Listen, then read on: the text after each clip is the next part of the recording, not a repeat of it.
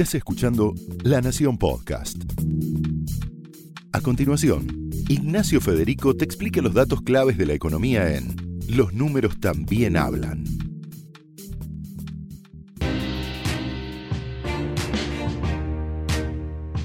Bienvenidos a una nueva edición de Los números también hablan, el podcast de economía y negocios de la Nación. Hoy vamos a hablar del G20, la cumbre de líderes mundiales que por estos días paraliza Buenos Aires. Seguro que de alguna manera u otra escuchaste nombrar al G20, o por las medidas de seguridad, o porque te están complicando el tránsito estos días. Pero acá te vamos a mostrar y contar todos los números detrás de este mega evento que se está haciendo en Buenos Aires. Pero esta vez no lo voy a hacer solo, sino que hoy nos acompaña Sofía Diamante, economista, periodista y colega acá del diario, quien además cubrió a lo largo de todo este año varios de los encuentros previos de esta gran cumbre. Sofi, bienvenida, ¿cómo estás? Hola Nacho, muchas gracias por la invitación. Por favor, gracias a vos por estar. Sofi, la primera pregunta que se debe hacer mucha gente es ¿Qué es el G20? ¿Fue siempre de presidentes? Eh, ¿Cómo es el origen? ¿Y cómo es que está Argentina en un grupo tan selecto? Bueno, esa es la pregunta por ahí, al final es la que se hacen varios.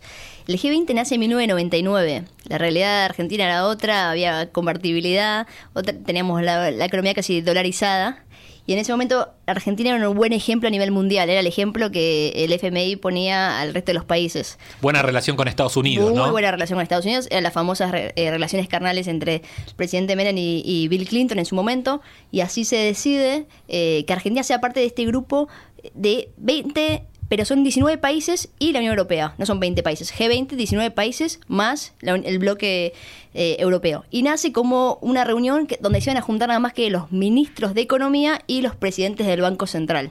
O sea que en un principio Puramente las grandes figuras que se juntan este fin de semana, que son los presidentes, no estaban en el grupo. No estaban. Nace el G20 con una misión de eh, unificar las políticas económicas o por lo menos que todos vayan para el mismo lado, que es lo que se esperaba del comercio internacional. ¿Y cuándo es que se suman eh, los mandatarios, los principales? Llega 2008, crisis financiera internacional, eh, gran crisis financiera, sobre todo para Estados Unidos, y Estados Unidos en ese momento le toca eh, ser presidente del cumbre G20. De hecho, vamos a ver un dato curioso, solamente hay dos países que mientras fueron presidentes y organizaron el G20 durante todo el año, tuvieron crisis en ese momento. Una fue Estados Unidos en 2008 y ahora la Argentina este año.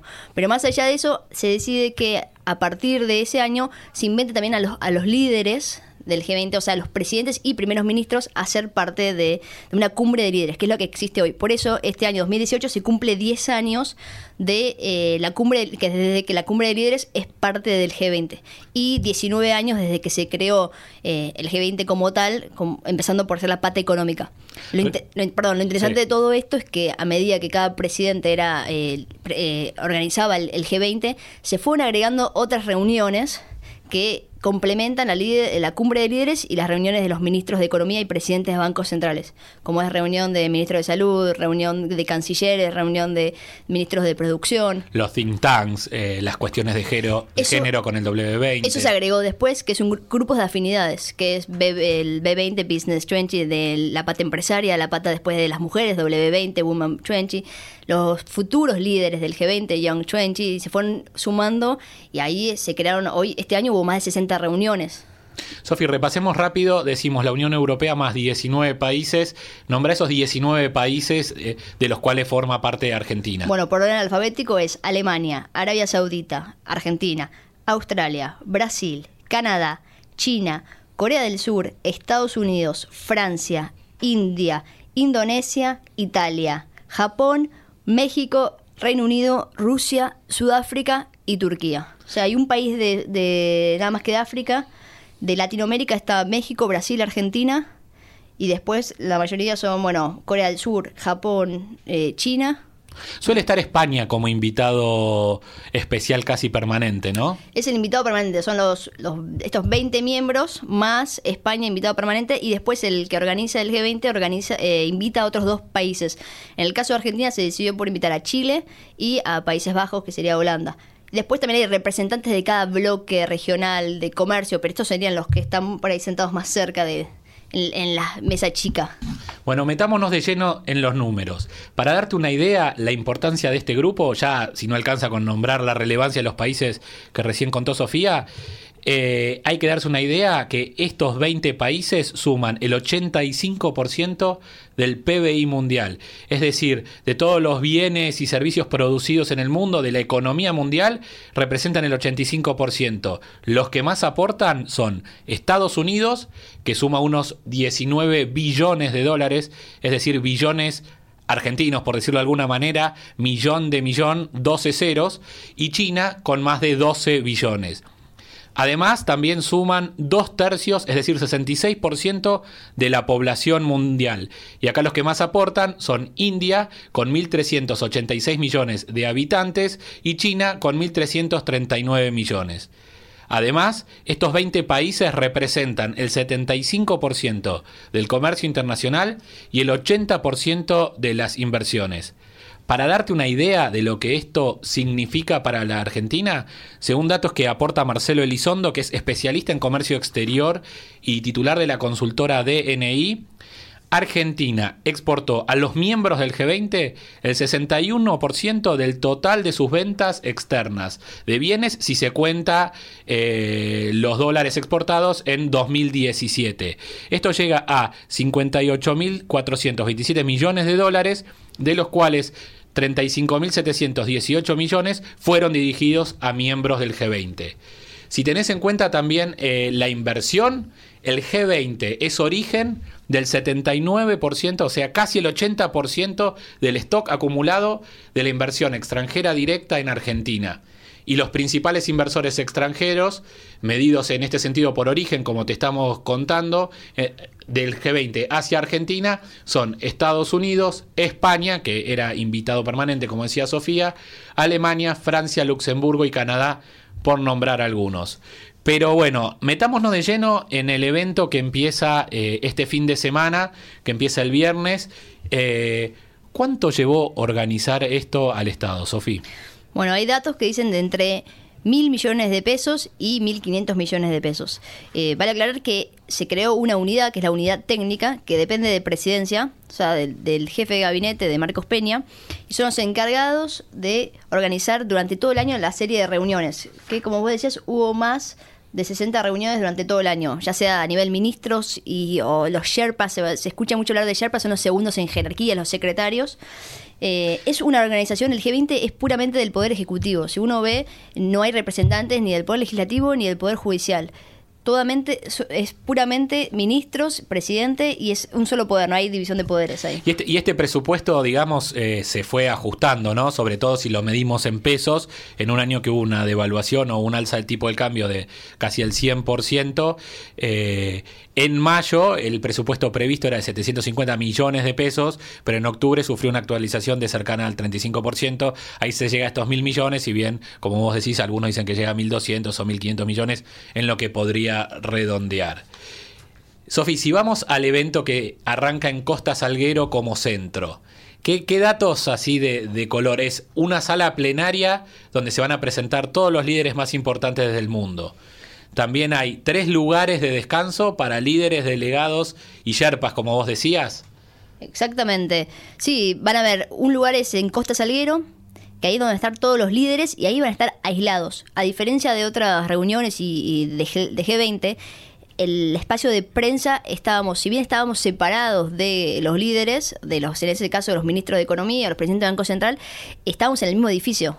Bueno, acá es totalmente separado.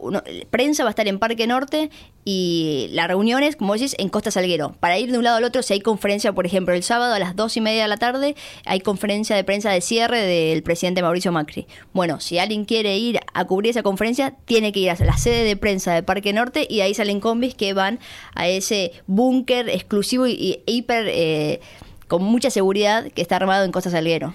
Otros datos, va a haber cinco salas de reuniones, cinco salas de conferencias, siete salas de entrevistas, 38 oficinas de delegaciones, más de 3.000 personas trabajando para esta cumbre, 30.000 metros cuadrados cubiertos de las áreas básicas en el predio de Costa Salguero, como te veníamos contando.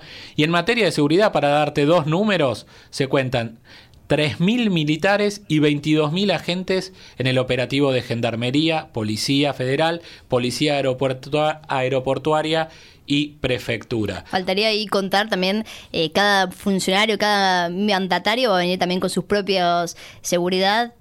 Vimos lo que fue por ahí el primero en, llegar fue el presidente de Arabia Saudita tenía 400 custodios eh, con él. Ni imaginemos lo que es Donald Trump Vladimir Putin Xi Jinping. Y como decía Sofía este, no, este encuentro es como el cierre de todo un año de reuniones del G20, donde hubo, como decía ella, 60 en Argentina, pero además hubo 30 en el exterior. Además de esas, 11 fueron ministeriales, es decir, participaron 156 ministros. Y en la Argentina fue un evento que, sobre todo al gobierno le gusta decir que fue federal, porque no se concentró todo en Buenos Aires, si bien la principal es en Buenos Aires, Sofi, por una cuestión de infraestructura de aeropuertos.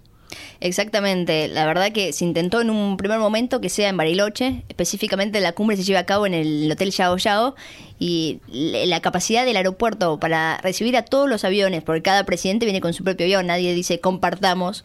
Algunos dicen, ¿por qué no fueron todos a Buenos Aires y de ahí tomaron un avión charter juntos hasta Bariloche? Pero fue imposible y se decidió que Buenos Aires era el único lugar posible para recibir a todos estos mandatarios. De hecho, Aeroparque se, se tuvo que cerrar a partir del, jueves hasta el sábado a, a las 12 de la noche, va a estar todavía cerrado para poder recibir a todos. Bueno, entonces fueron 11 ciudades del país en total las que recibieron algún encuentro. ¿Y cuántas personas vinieron a la Argentina a lo largo de todo el año, incluyendo esta cumbre?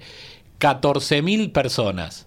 4.000 cuentan, según datos oficiales del gobierno, llegaron al país durante todo el año y 10.000 puntualmente a esta cumbre de líderes que incluye a los presidentes. Claro, porque los presidentes llegan no solo con su equipo de delegados, sino también todos los, todos los, periodistas que siguen a sus mandatarios, más cualquier, inversores también vienen porque es una oportunidad de tener alguna bilateral y conseguir a los, mandatarios juntos. Es una cantidad de gente que llegó, de hecho los hoteles estaban eh, colapsados de cantidad de gente. Y de ese total de 14.000, a grandes rasgos más o menos, 7.500 fueron funcionarios empresarios, 3.500, perdón, custodios, como decía Sofi, cada uno viene con su comitiva de custodios, y 2.500 son periodistas. Además, esto, esta, llegada de personas, como decía Sofía, los, hoteles están colmados y las estimaciones oficiales calcularon el impacto económico y sobre todo de turismo que genera la llegada de tantas personas a la Argentina, que dan un número de 6,5 millones de dólares, que es lo que genera. Eh, la cifra esta es un estimado a partir del gasto en hoteles, como te decíamos, y viáticos que realiza la Secretaría de Turismo de la Nación eh, a partir de una encuesta que, que suele hacer y que implica más o menos en promedio un gasto de 277 dólares. Otros números eh, interesantes del G20, otros datos de color, por ejemplo, bueno, esta unidad técnica de la que hablábamos del G20, que depende del Ejecutivo, como decía Sofía, cuenta con 70 empleados, además también habrá 79 intérpretes, 100 productores de eventos, 116 operarios de limpieza, 550 miembros del staff general dedicados a, la atención, 650 choferes y 1220 técnicos. Pero además, Sofía, contanos, hay otros datos de color, por ejemplo, qué se va a comer en una, en, una reunión de Trump con Putin o, ¿Hay asado de por medio? Se dice, hay asado, van a haber muchas comidas regionales, choripán, se hablaba, vamos a verlo a, Donald Trump o a Vladimir Putin probando eh, choripán, va a haber también mucho vino, mucho vino eh, mendocino, la idea en verdad es mostrar vino de todas las regiones, también Salta, muchas regiones vitivinícolas, pero el Malbec va, va a tomar ahí la posta. Eh, todavía, hasta está, me decían las bodegas, está embargada la información de qué vino se va a tomar. Así que todavía no se puede dar mucha precisión, pero se rumorea que Catina Zapata, Luigi Bosca van a ser los principales eh, vinos presentes. Alta gama, siempre, por supuesto. Por supuesto, blends, ¿no? Y después tenemos también los regalos que, que se van a hacer, que se van a dar los funcionarios, porque el G20 uno lo mira y dice, es algo entre los líderes, es una reunión, una cumbre entre líderes y es muy lejano a la población. Entonces la unidad técnica dijo a lo largo de todo el año dijo voy a trabajar con emprendedores para que explicarles a ellos la importancia del G20 y cómo ellos pueden ser parte. Entonces se decidió recorrer todo el país para ir buscando, por ejemplo, un, un chal de alpaca realizado por Animaná, que es una empresa social que trabaja con mujeres tejedoras de Catamarca y otras comunidades andinas. También, por ejemplo, la primera dama había entregado ya en su momento cuando vino Obama y Michelle Obama vinieron a Argentina, le habían dado un yalda de alpaca de la Asociación de Hilanderas y Tejedoras de Belén, también de Catamarca. Eh, también se van a dar chocolates de Córdoba, de regalos de Albrisis, que es un emprendimiento solidario que mantiene al hogar San José Providente. ¿Qué otra cosa más de regalos? Eh, tenemos de la cooperativa de la Juanita, se van a dar unos cuadernos que tienen como ese, emprendimiento de que uno compra un cuaderno y se dona otro cuaderno. Bueno, van a comprar varios de estos cuadernos que también vienen de Movimiento de Arte, otra cooperativa. Eh, tenemos también desde Mendoza, va a estar la Rañeta, Rañatela, que es un taller protegido que emplea más de 60 personas con discapacidad. Y ellos van a desarrollar las 100 ecobolsas que van a utilizar los delegados para trabajar, que para llevar... eh, Son, son por ahí pequeños detalles, pero para ellos emprendimientos es bastante importante el impacto que genera.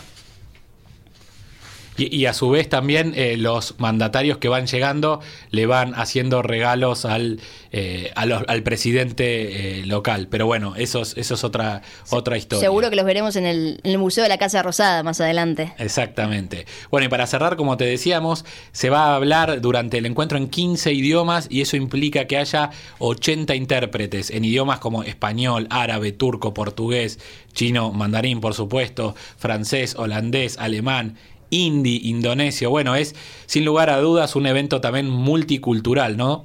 Por supuesto, ya vamos a encontrarnos eh, en, en Parque... eh, Bueno, es un récord también de cantidad de periodistas, porque digo, vamos a encontrarnos en Parque Norte, ahí en el búnker de, de periodistas de, de prensa, y más o menos hay más de 2.500 periodistas acreditados, que es un récord para la Argentina. Nunca hubo tantos profesionales de prensa en historia en un cubriendo un evento en un lugar. Así que van a llegar todos países, porque también países que no son parte del G20, como Qatar, Nigeria o Bélgica, entre otros muchos países. Bueno, estos fueron todos los números del G20, Sofi. El día después, ¿quién agarra la posta de la Argentina una vez que termina toda esta maratón de eventos y inversiones? Bueno, Japón es el siguiente, por eso por ahí veamos la conferencia de prensa que se forma con la famosa troika, eh, que va a estar Angela Merkel, que había sido la presidenta de Alemania el año pasado, en Hamburgo se hizo la cumbre de líderes, este año, bueno, Mauricio Macri, y el año que viene, eh, Shinzo Abe en eh, Japón. Bueno, Sofi, muchas gracias por estar en los números también hablan. Muchas gracias, Nacho, por la invitación. Una vez más, le pusimos números a un hecho relevante, en este caso la cumbre del G20. Muchas gracias. Esto fue Los números también hablan, un podcast exclusivo de La Nación. Escucha todos los programas de La Nación Podcast en www.lanacion.com.ar. Suscríbete para no perderte ningún episodio. Estamos en Spotify, Apple Podcast, Google Podcast y en tu reproductor de podcast favorito. Seguí escuchando La Nación Podcast.